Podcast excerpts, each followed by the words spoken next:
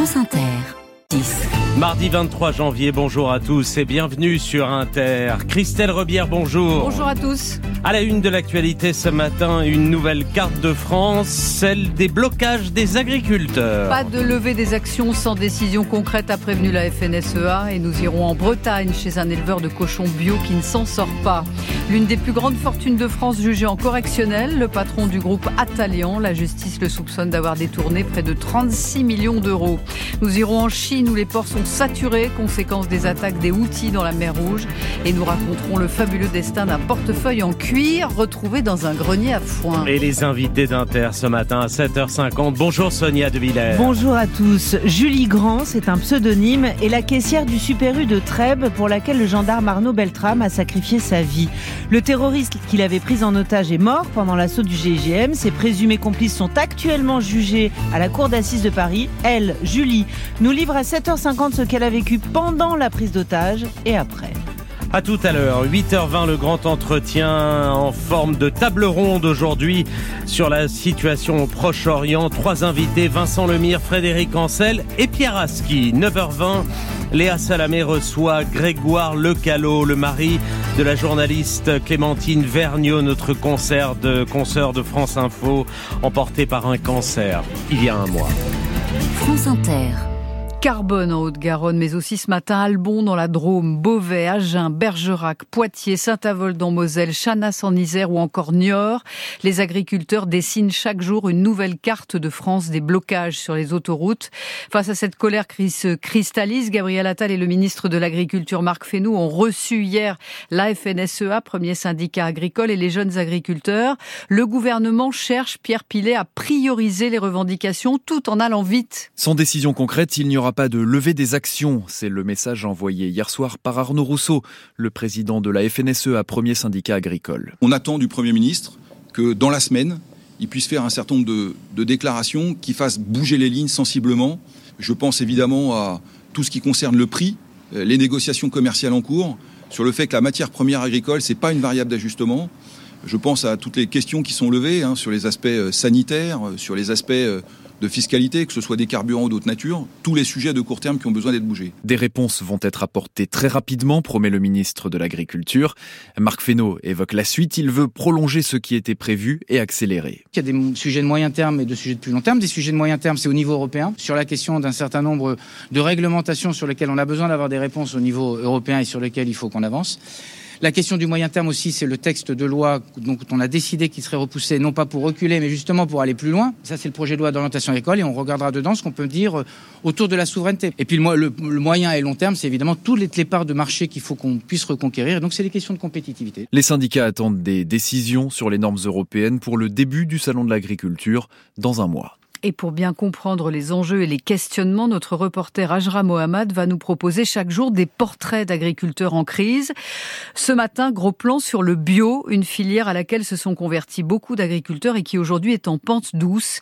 La consommation de produits bio a reculé de 4,6% en 2022 et même de 13% sur la viande.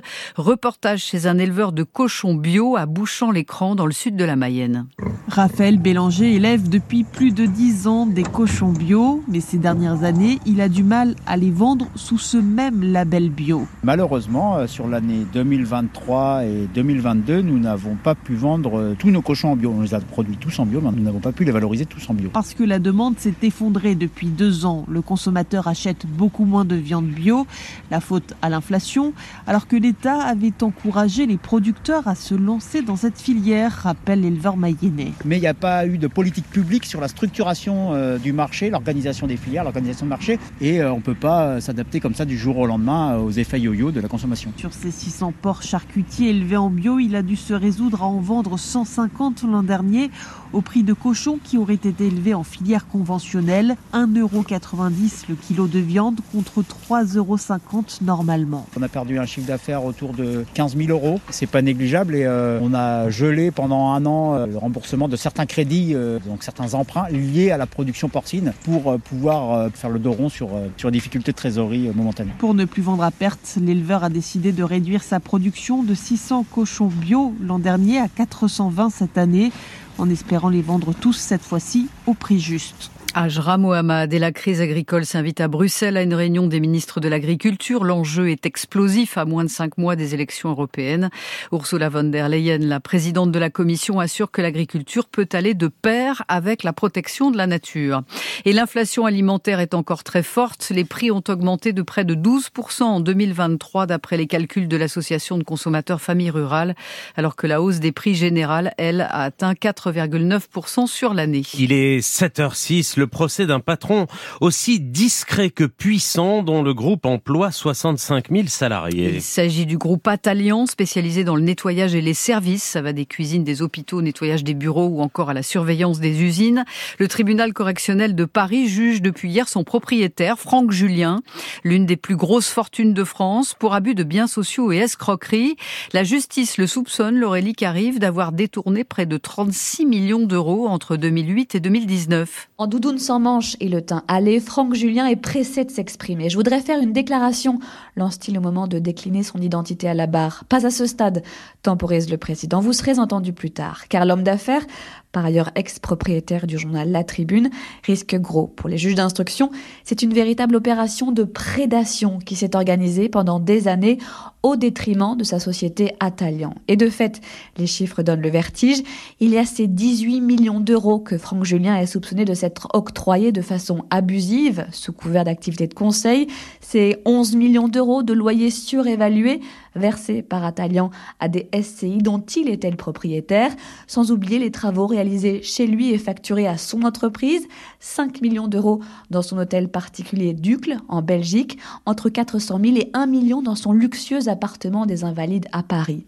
Franck Julien conteste ces accusations, il parle d'un complot, il aura jusqu'au 12 mars pour convaincre le tribunal. Et l'affaire est tellement tentaculaire, effectivement, que le procès va donc durer près de deux mois. À l'étranger, de nouvelles frappes aériennes contre les rebelles Houthis au Yémen, des frappes menées conjointement pour la deuxième fois par les États-Unis et le Royaume-Uni contre huit cibles. Les Houthis sont toujours déterminés à poursuivre leurs attaques en mer Rouge au nom de la défense des Palestiniens, mais ça désorganise le commerce mondial, en particulier celui de la Chine. On retrouve à Pékin notre correspondant Sébastien Berriot. Le marché de Yiwu, c'est le temple des exportations chinoises. Des centaines d'usines fabriquent ici une grande partie des petites marchandises made in China. Avant le nouvel an chinois, la machine tourne traditionnellement à plein régime. Il faut exporter au plus vite les marchandises avant le début des fêtes. Mais cette année, la situation sécuritaire en mer Rouge est venue chambouler l'organisation. Obligés de faire le détour par l'Afrique du Sud pour éviter les attaques, les navires mettent plus de temps à revenir en Chine et les marchandises s'accumulent dans les entrepôts, comme nous l'explique Wang Bingqing, responsable dans une grosse entreprise de logistique d'Iwu. Nos clients sont très pressés car ils ont beaucoup de marchandises à exporter et à transporter avant le nouvel an chinois. Mais la fréquence des navires diminue et le temps de transport s'allonge. Et donc, ils n'arrivent pas à écouler leurs marchandises avant le nouvel an. Nous avons un entrepôt de 7000 m2 au port d'Iwu. Il est complet. Il n'y a plus de place dans les containers. Les commerçants sont très inquiets. Au-delà d'Iwu, c'est toute l'économie chinoise très dépendante des exportations qui est touchée. Le port de Ningbo, par exemple, au sud de Shanghai, l'un des plus importants au monde, se retrouve complètement saturé. Il n'y a plus assez de conteneurs et de navires pour faire partir les marchandises. Pékin, Sébastien Berriot, France Inter.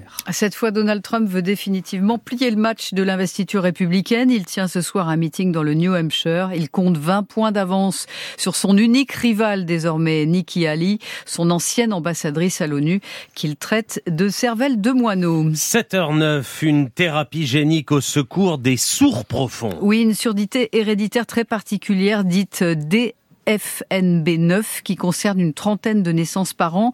Mais l'espoir est là. La France commence à son tour, après la Chine, un essai clinique pour restaurer une audition complète. Il suffit d'injecter un médicament très spécial, Sophie Becherel. 12 petits âgés de 6 à 31 mois vont bénéficier de cette thérapie génique. Ils n'ont jamais entendu depuis leur naissance. Leur surdité est due à un problème génétique. Des mutations sur le gène OTOF empêchent la production d'autoferline, une protéine essentielle pour transmettre l'information d'information sonore.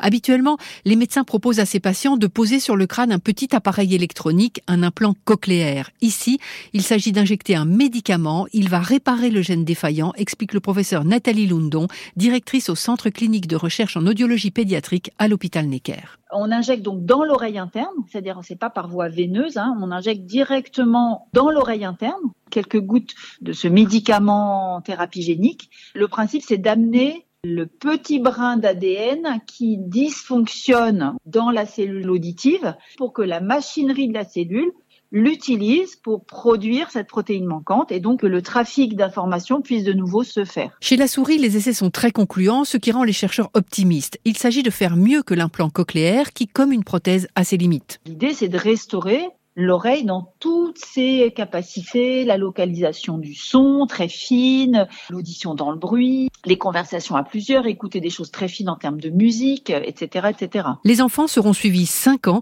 mais dès le premier mois, ils devraient entendre. Et les familles concernées par ce handicap très spécifique peuvent contacter aussi l'hôpital Necker à Paris pour éventuellement participer à cette recherche. C'est un peu le verre de vin à moitié plein ou à moitié vide. Les Français boivent moins d'alcool, mais les excès augmentent chez les femmes c'est ce qui ressort d'une étude de Santé publique France. La part de consommateurs hebdomadaires est passée de 62% en 2000 à 39% en 2021. Mais le phénomène de binge drinking, où l'on enchaîne les verres, progresse chez les femmes de moins de 35 ans. Enfin, une découverte qui remonte le temps. À Colombier, en Haute-Saône, un couple de retraités qui rangeait un grenier à foin est tombé par hasard sur un portefeuille en cuir très bien conservé. Il appartenait à un soldat de la Seconde Guerre mondiale et ce n'est que le début de l'histoire de ce trésor, Charlotte Schumacher. Un trésor bien protégé que Jean-François est très fier de nous présenter. Dans ce petit portefeuille qui a été trouvé en état de conservation incroyable, quelques photos de soldats, un petit stylo plume et puis un courrier et des adresses sur des petits feuillets. Alors, euh, si j'ouvre celui-ci, donc là, il y a des références militaires, des adresses, Soubiel Jacques, Bataille Paul.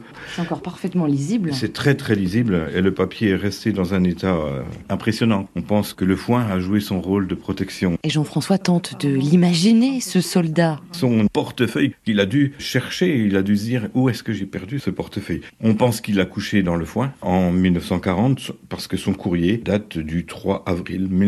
1940. Vous dites ému, surpris en découvrant ce trésor. Oui, une grande surprise et un étonnement. C'est quelque chose qui nous a oui, ému. Moi, je tiens à ce que ces documents soient récupérés par la famille. Mais encore faut-il la trouver, cette famille.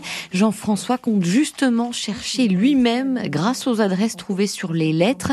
Elles mènent la plupart vers Béziers, dans le sud de la France. Il a prévu de s'y rendre au mois de mars. Charlotte Schumacher de France Bleu Besançon et ça pourrait être le début d'un film. Le réalisateur canadien Norman Jewison est mort à l'âge de 97 ans. On se souvient d'un cinéma éclectique avec, euh, par exemple, l'affaire Thomas Crown en 68, la comédie musicale Un violon sur le toit et surtout Dans la chaleur de la nuit, euh, qui lui avait permis de rafler 5 Oscars en 67. Et puisqu'on parle d'Oscars, c'est ce soir qu'on connaîtra la liste des nommés.